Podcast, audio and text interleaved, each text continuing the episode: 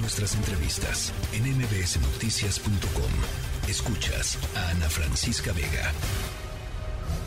Hoy se cumplen ocho años de que encontraron el cuerpo de Moisés Sánchez, periodista de Medellín, mi padre, el cual este, hoy a ocho años hicimos una edición especial justamente por la impunidad que, hay en el caso.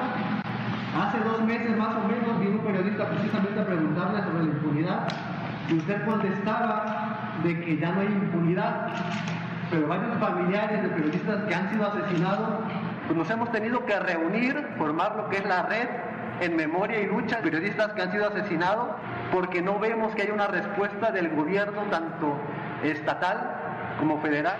Escuchábamos usted hace rato que decía que ya no hay impunidad. Bueno, entonces los casos de nosotros, que son saber cuánto tiempo hay que esperar los familiares de periodistas que han sido asesinados para que se haga justicia.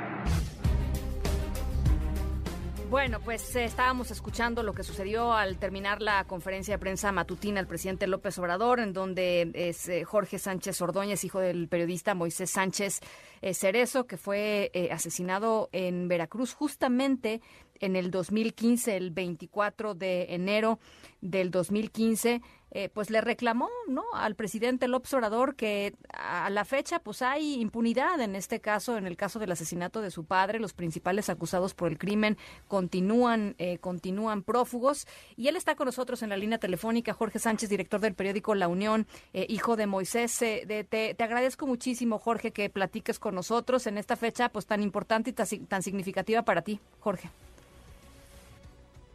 Un saludo a todo tu, público. Pues sí, aquí estamos eh, justamente, como bien refieres, para pues señalar un poco lo que ha sucedido en el caso de mi padre y de otros compañeros que han sido asesinados. El presidente te ofreció ofreció, digamos, que tengas una eh, una serie de, de, reuniones, particularmente una, una pues una intercambio, una entrevista con la secretaria de Seguridad y Protección Ciudadana, Rosa Isela Rodríguez. ¿Qué, ¿Qué, esperas de esta, de esta reunión, Jorge? O ¿cuántas reuniones has tenido en estos ocho años, quiero decir? Pues en estos ocho años hemos tenido reuniones con diferentes funcionarios de tanto estatal como federal, con gobernadores, entonces gobernador Javier Duarte, el que era secretario de Seguridad Pública en esa administración, este de Zurita, el entonces fiscal Luis Ángel Bravo, y posteriormente con los siguientes funcionarios, también con Murillo Calan en su momento, cuando era este, cuando era procurador, y con el entonces secretario de la, de la República, Osorio Chong, y bueno, con infinidad más de, de otros funcionarios, ¿no? Eh, pero todos los funcionarios siempre te dicen lo mismo, ¿no? Que que ellos comprenden el problema, que van a hacer todo, lo posible por, por dar con los responsables, por hallar con vida a mi padre cuando estaba todavía en calidad de desaparecido.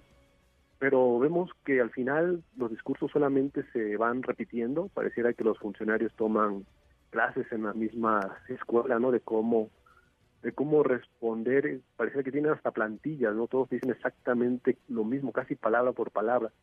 Y lo que esperamos el próximo jueves pues es algo parecido no o sea qué es lo que puede esta persona mencionar del caso no pues decir que que que pues nada porque no no hay ningún avance no en estos ocho años el caso se quedó exactamente como hace sí sí.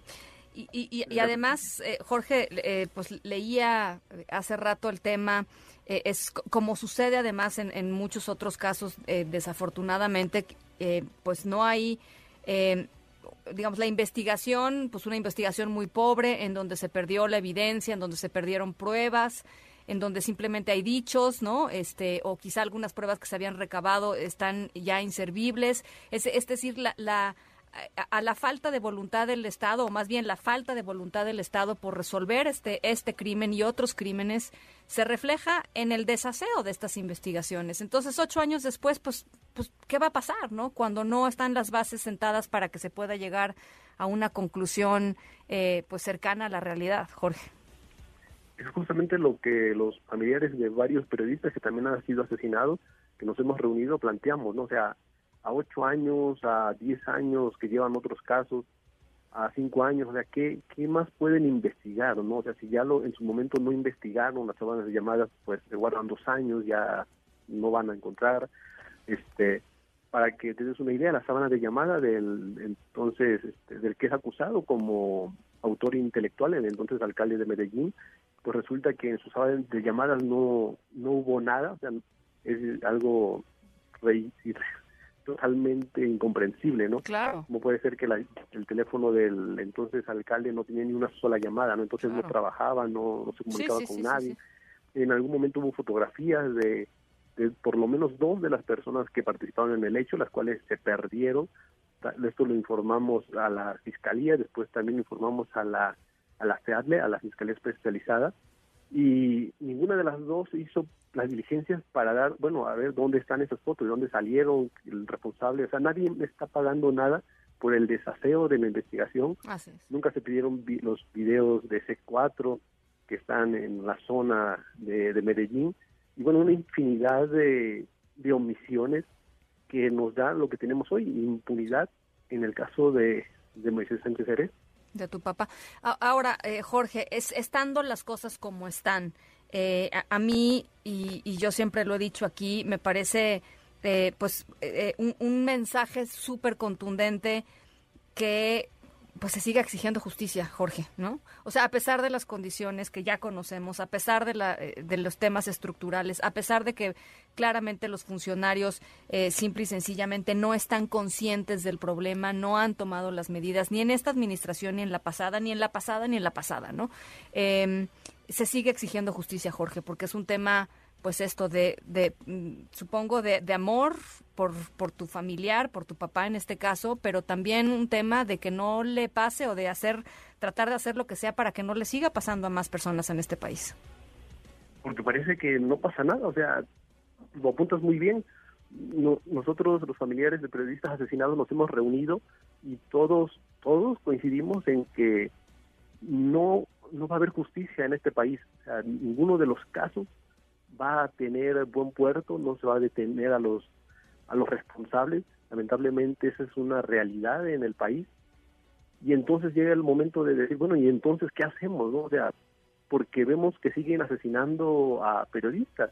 En, yo lo comprendí muy bien cuando meses después asesinaron a un compañero de mi padre, Juan Mendoza, periodista también de Medellín de Bravo, que también se dedicaba al, al taxi y al mes asesinan a, a un compañero, Rubén Espinosa, con, y 15 días antes de, lo acababa yo de, ver, justamente para pedirle unas fotografías para un, el periódico que íbamos a imprimir, y digo, o sea, ¿qué es lo que está pasando? no O sea, no es solamente que, que digamos, bueno, es que me tocó la, la mala de que asesinaron a, a, mi familiar, sino que vemos que conforme pasa el tiempo asesinan a, a nuestros compañeros, a más amigos, o sea, es algo que no se detiene, es un círculo de impunidad que está matando periodistas en este país.